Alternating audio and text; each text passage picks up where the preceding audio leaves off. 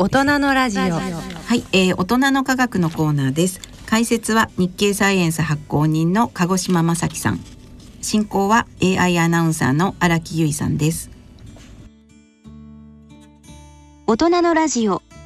大人の科学のコーナー担当 AI アナウンサーの荒木由衣です。解説いただきますのは日経サイエンス発行人の鹿児島正樹さんです。鹿児島さんよろしくお願いしますはいよろしくお願いします。さて鹿児島さん。まず11月25日発売の日経サイエンス2021年1月号についてご紹介いただけますか？はい。えー、1845から2020科学と世界はどう変わったかと題して、えー、特集を組んでいます、えー、日経サイエンスはアメリカの一般読者向けのポピュラーサイエンス誌であります、えー、サイエンティフィックアメリカンの日本語版です、えー、迷子記事の半分以上はですねサイエンティフィックアメリカンの翻訳記事ですえー、サイエンティフィックアメリカンはですね、えー、ドイツ語フランス語中国語アラビア語ブラジル語といった、まあ、世界で、えー、14の言語に翻訳されてまして、えー、950万人以上が愛読しています。えー、このサイエンティフィックアメリカンは、えー、創刊がですね1845年なので、えー、今年は175周年を迎えるわけなんですが、えー、1845年から2020年までの紙面を振り返りまして、えー、先ほど紹介しました特集タイトル「えー、1845から2020科学と世界はどう変わったのか」えー、という、まあ、科学の近代史発見と過ちの175年という特集を組みました。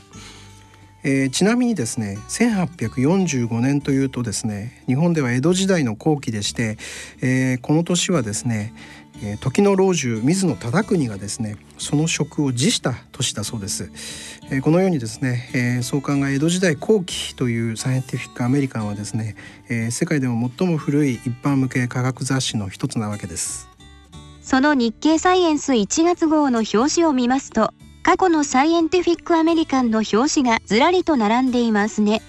はい、えー、過去のサイエンティフィックアメリカンのまあいろいろな表紙と一緒にですね実はいくつか、えー、代表的な記事を掲載しています。えー、その中の一つ、えー、大きく掲載している記事が、えー、ちょうど真ん中右寄りにあります、えー、タイトルを見ますとえー、On the Generalized Theory of Gravitation という記事の1ページ目なんですけれども、えー、目を凝らしてご覧いただくとですね著者の名前が読み取れます、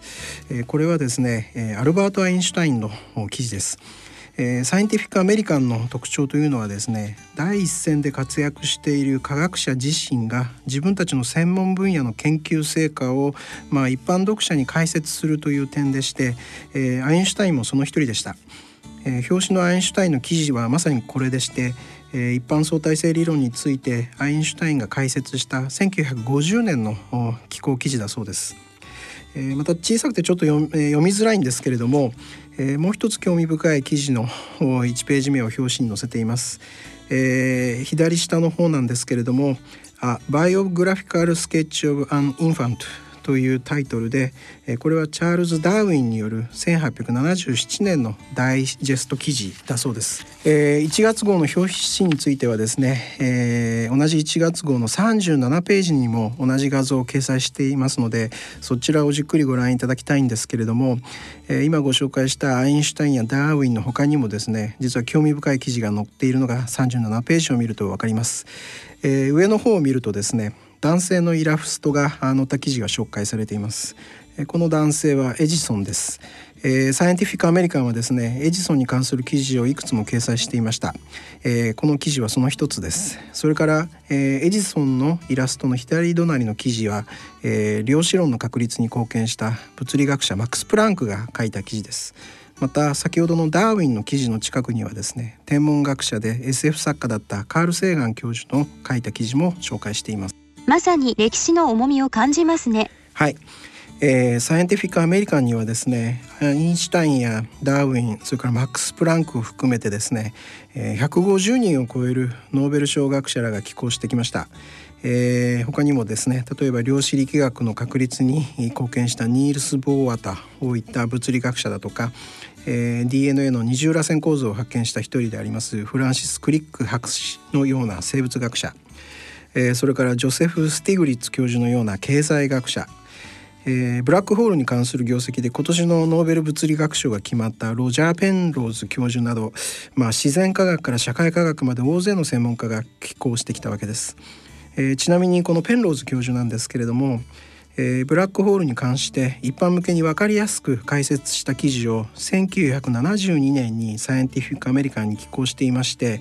えー、日経サイエンスでは、えー、その前身の雑誌でありますサイエンスの1972年の7月号でですね和訳記事を掲載しました。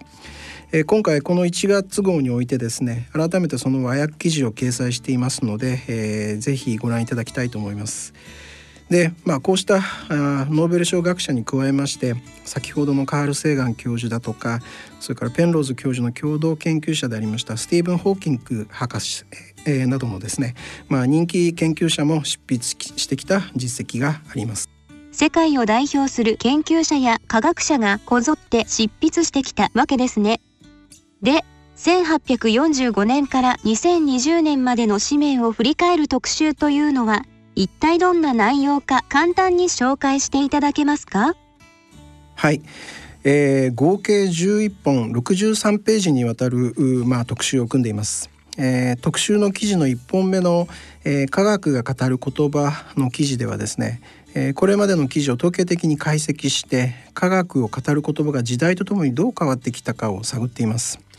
えー、サイエンティフィック・アメリカンはですね、えー、175年前の創刊号からですね、えー、今日まで全部で5107号、えー、ページにしますと19万9694ページ、えー、単語の数で言いますと1億1029万2327号に達しました。で記事によく出てきた、まあ、使用回数の多かった単語を年代ごとにピックアップしていまして、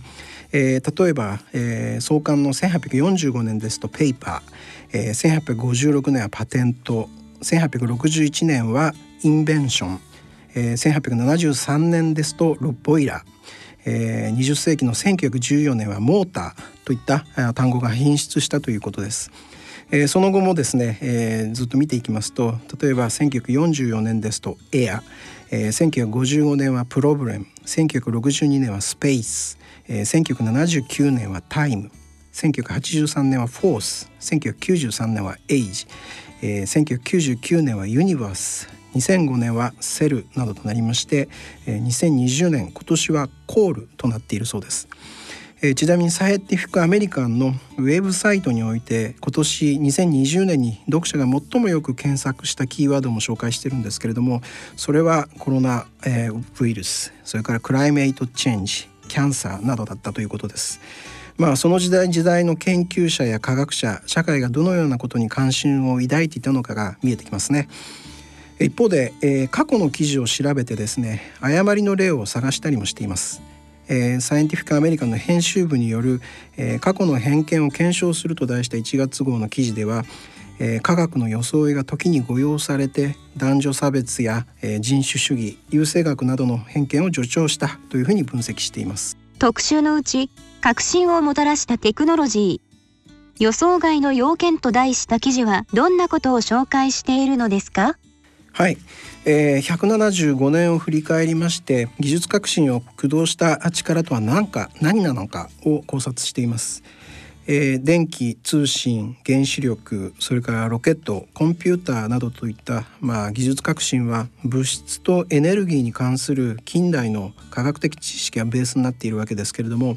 えー、それらが社会に与えたインパクトであるとか当初の期待通りに進展したかどうかというものは決して一律ではなくて、えー、例えば民間主導で花開いた技術もあれば政府の関与が重要であったというケースもあると考察し、えー、近代技術の要件となった特徴は情報、えつまりインフォメーションの移動を拡大したことだというふうに指摘しています。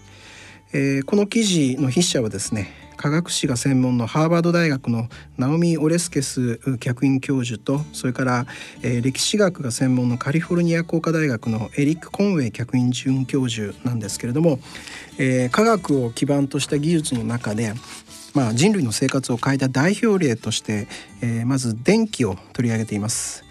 えー、電気はですね18世紀の半ばフランクリンがか、えー、雷を観察して、えー、それが大気中の放電であると考えて飛来心で人の命や財産を守れるということを実証しました。えしかし電気の科学的理解が進んだのはもっと後のことで、え19世紀に入ってファラデーとそれからマクスウェルが、え電気は電子つまり物質の流れであって電磁気学のもっと広い文脈の中で理解できることを、え確立しました。でファラデーはですね電気と磁気が表裏一体であることを示したわけですが、えー、電子の動きは磁場を生じ磁石を動かすと導体に電流が生じるというその理解は、えー、電気磁気光の数理モデルでありますマックスウェル方程式としてまあ定量化されて、えー、まあご存知のように発電機の発明のまあ礎となった。わけです。えー、そして、えー、工場だとか家庭に電気が供給されるようになりまして電信電話であるとかラジオテレビなどの電気通信がもたらされたというふうに考察しています。また、えー、著者のオレスケス教授らはですね、えー、最も重要で永続的な変化とは何かを考察してまして、えー、その一つは情報やアイデアに関する変化だというふうに指摘しています。電気によって動画の撮影が可能になったことが映画の発展を促しそれがま欧米で映画産業が勃興したことを紹介しています。20世紀初頭くらいまでは多くの映画がドキュメンタリーやニュース映画で映画館の定番であるニュース映画というのは国内外の出来事を伝える主要な情報源となりましたが映画はプロパガンダであるとか偽情報の発信源にもなりました。このほかオレスケス長教授らはですねラジオやテレビと情報についても考察しながら電気と通信コンピューターがとても成功した一方でえ原子力と宇宙旅行はその逆でえ当初思い描いたようには至っていないとえその理由は何なのかということを考察しています。えそしてえ情報に注目してえこれからは消費者と生産者の境界線がますます曖昧になっていくということを指摘しています。これまではですね情報の流れはというと、え情報の作り手であります新聞だとかラジオテレビから、え読者視聴者へのほぼ一方通行だったわけですけれども、え今では双方向化が強まってきているんだと、え消費者はいながらにして、え例えばスカイプだとかズームなどで連絡を取り合ったりインスタグラムフェイスブックなどを、え使って情報を投稿して、えーソフトウェアを使って自作の本であるとか音楽ビデオを出版するということができるわけですけれども、え今後は職場と家庭それからアマチュアとプロなどといった、え講師、まあ、つまりパブリックとプライベートこういった、え従来の境界線っていうのはさらに、えボーダーレス曖昧になっていくというふうに推測しています。読み応えのある内容ですね。もう一つの別の特集記事感染症との終わりなき戦いこれらから新型コロナまでと題した記事についてはいかがですか？はい、えー、筆者はですね公衆衛生が専門でエモリー大学の首席研究員でありジャーナリストのメアリン・マッケンナさんなんですけれども、えー、記事は、えー、次のような内容になっています。えー、感染症は20世紀において予防と治療が劇的に進歩しました。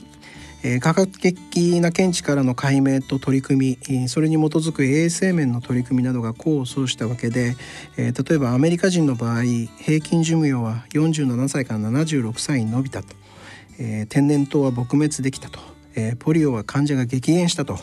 えー、いうふうに指摘しています、えー、このため、えー、1970年代になると専門家らはですね例えばウイルス学の権威でノーベル賞受賞者でありますフランク・バーネット博士のようにですね感染症の未来を予想するならそれはおそらく、えー、非常に退屈なものになると、えー、感染症との戦いを、まあ、楽観視していたことを紹介しています。えしかしその予測は当たらず1980年代に出現したエイズなどは世界中に蔓延しまして、え感染症に対する人類社会の脆さをまあ浮き彫りにしたわけですね。え、そして今日新型コロナウイルスのパンデミックが起きているというふうに指摘しています。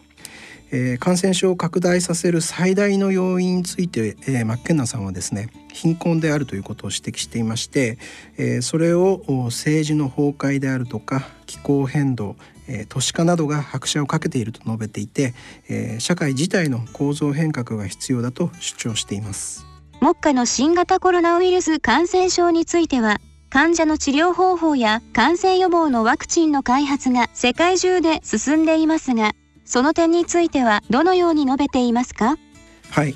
えー、治療薬やワクチンの開発の様子というのはえー、毎日ニュースで報道されている通り世界中で非常に強力な、えー、しかもスピードを持ってですね、えー、取り組まれているわけですけれども、えー、その結果アメリカではですね来年2021年の前半までに、え、およそ3億回分のワクチンを供給することを目指しているということなんですけれども、えこれまでワクチンをですねゼロから作るのにかかった最短の期間というのは、え、おたふく風邪のワクチンで4年だそうなんですね、え、それを考えますと非常にとてつもなく途方もない野望であるということとは間違いないというふうに、まあ、マッケンナさんは指摘しています。えしかしですね科学や医学の知識は猛烈な勢いで蓄積されてきています、えー、そうした科学技術の進展であるとかそれから、え病気疾病の監視と分析、え新薬の開発と財政支援に加えて、まあ、社会的行政的な取り組みそれから生活様式の見直しなどを含めて、まあ、しっかりと取り組みを続けていくことが、え社会全体をより安全で、え未知の脅威にも素早く対処できる、まあ、強靭な社会の実現につながるというふうに指摘しています。特集では歴史秘話も紹介していますね。はい、えー、例えばですね超常現象の検証に賞金というタイトルの歴史秘話の記事を紹介しています、えこれはですね1922年サイエンティフィック・アメリカンが高額の賞金をかけたコンテストを実施すると発表したんですね、えー、具体的にはですね幽霊の科学的証明に5,000ドルというものでして、えー、当時人気の霊媒師と科学者を競わせるというものでした。でこのコンテストにはですねシャーロック・ホームズの生みの親でありますコナン・ドイルも関係していたそうです。実はコナン・ドイルは医師だったんですけれども心霊術の信奉者だったそうです、まあ、詳しくはですね1月号をご覧いただきたいと思います、えー、175年を振り返る特集はですねまあ歴史を顧みながら現代と未来を考察する良いきっかけになりますね。えー、また、えー、サイエンティックアメリカンは創刊175年ですけれども私たち日経サイエンスは、えー、来年2021年に創刊50周年を迎えます、えー、これを記念しまして1月号から1年間にわたりまして、えー、日経サイエンスに掲載した日本人研究者の記事を振り返る連載も始めました、えー、科学のアルバムと題して紹介しますのでぜひご覧いただきたいと思います。ありがとうございました。さて12月25日発売の2021年2月号はどんな内容を予定していますか？はい、えー、12月に帰還の探査機はやぶさ2の長旅の軌跡と、えー、小学生竜宮により採取したサンプルから期待される、まあ、太陽系の起源に関する研究成果。それから相次いで登場してきました、えー、言葉を極めて巧みに操る人工知能の実態などについて紹介する予定です。鹿児島さんどうもありがとうございました。ありがとうございました。大人のラジオ